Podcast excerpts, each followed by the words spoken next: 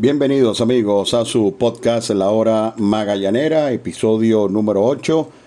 Les habla Carlito Feo. Esta noche Magallanes cayó en Barquisimeto ante Cardenales de Lara con marcador final de cuatro carreras por cero. Continúan los problemas a la ofensiva para el equipo de los navegantes del Magallanes. Pudiéramos decir que Magallanes solamente ha tenido un par de encuentros donde ha logrado producir el pasado domingo cuando le anotó 10 carreras a las Águilas del Zulia y anoche en Valencia donde Magallanes anotó un total de 8. De resto Magallanes ha tenido inconvenientes para eh, hacer las carreras, incluso la victoria previa al juego de ayer había sido con marcador de una carrera por cero. Y una de las causas principales de que, de que Magallanes haya tenido tantos inconvenientes para batear tiene, tiene que ver con la caída que ha tenido eh, Kate Gota desde el juego número 4 de esta temporada. El, el, cuarto juego fue precisamente el primero de la doble tanda ante los Bravos de Margarita. Allí Kate Gota se fue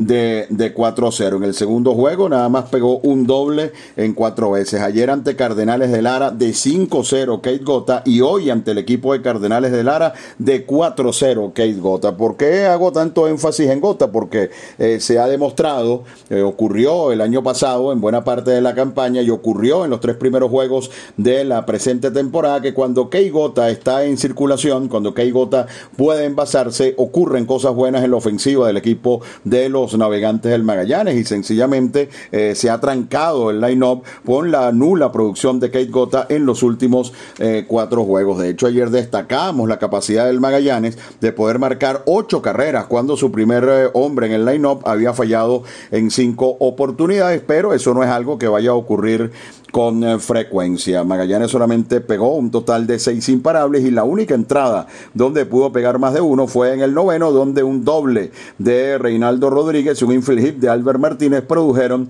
la única carrera del Magallanes en todo el encuentro. De los seis imparables conectados, cinco eh, fueron sencillos ante la gran labor de Raúl Rivero, Japson Gómez, eh, Vicente Campos y eh, Ricardo Gómez. Para resaltar, la defensa del Magallanes sigue haciendo un buen trabajo, sobre todo en la línea central, conformada por Angel Bielma y Gabriel Noriega. Me refiero a la combinación alrededor de la segunda almohadilla. Bielma, muy criticado el cambio que lo trajo al equipo de Magallanes, porque venía de cometer muchos errores ah, con las Águilas del Zulia ya les explicamos el por qué nosotros siempre hemos confiado en la capacidad de Bielma para jugar la posición número 6 y hasta el momento no nos ha quedado mal. Tuvo otra noche perfecta al campo, al igual que, eh, Gabriel, que Gabriel Noriega. Sin embargo, yo creo que no hay que pasar por debajo de la mesa. Magallanes perdió el juego de pelota 4 a 0 y al final, y al final del día eso es lo, lo, que termina importando, ¿no? Eh, tratar de ganar eh, los juegos de pelota y si se perdió, por supuesto que no se logró el objetivo. Pero yo creo que dentro de lo que ha sido, dentro de lo que han sido los primeros siete juegos del Magallanes, donde solamente Eric Leal como abridor había logrado hacer un buen trabajo, yo creo que hay que destacar lo que hizo hoy Félix Dubrón. La línea de Dubrón termina siendo engañosa, porque termina permitiendo siete hits en cinco y un tercio y un total de tres carreras. Pero Dubrón se fajó de tú a tú con eh, Raúl Rivero durante los primeros cinco innings, donde tan solo permitió un total de, tres imparables. Y tuvo algo de mala suerte a la altura del sexto inning cuando es explotado por la toletería larense. Luego de un out, Gorky Hernández de un rolling lento por tercera, tiró un guantazo. Reginato no pudo quedarse con la pelota y fue un infield hit. Enseguida, Jordanis Linares, completamente descolgado, sacó una línea sobre la cabeza de Gabriel Noriega que la velocidad de Linares la convirtió en un doble. Y cuando tenía Dubrón a Josmar Cordero en cuenta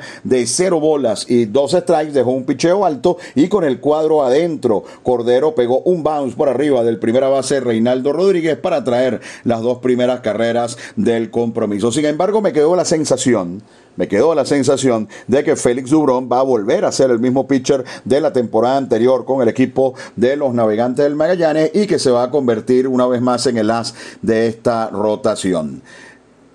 Para mañana Magallanes va a tener una doble jornada ante el equipo de Caribes de Anzuategui en el Parque José Bernardo Pérez de Valencia. Siempre jugar contra Caribes es complicado. Tienen una toletería tremenda con Toique Balbino, quien fue el pelotero más destacado de la primera semana del torneo. Tiene algunos inconvenientes físicos, tiene material de sobra del lado del bateo el equipo de Caribe, así que será una doble tanda como siempre contra Anzuategui muy complicada. El manager Carlos García no ha anunciado aún el abridor para el juego número 2, pero en el primero subirá al box Henderson Álvarez, quien en su primera presentación transitó cómodamente durante los primeros cuatro innings del compromiso, pero después fue explotado en el quinto por el equipo de las Águilas del Zulia. Henderson Álvarez pudiera pasar al bullpen, es algo que él ha estado conversando con el almirante Carlos García, pero por lo pronto mañana va a subir al box en el primero de la, doble tanda ante el equipo de Anzuategui. Así que hoy Magallanes perdió ante Cardenales de Lara tres carreras por cero, pero insisto, creo que llegó el pitcher número uno de esta rotación en Félix Dubrón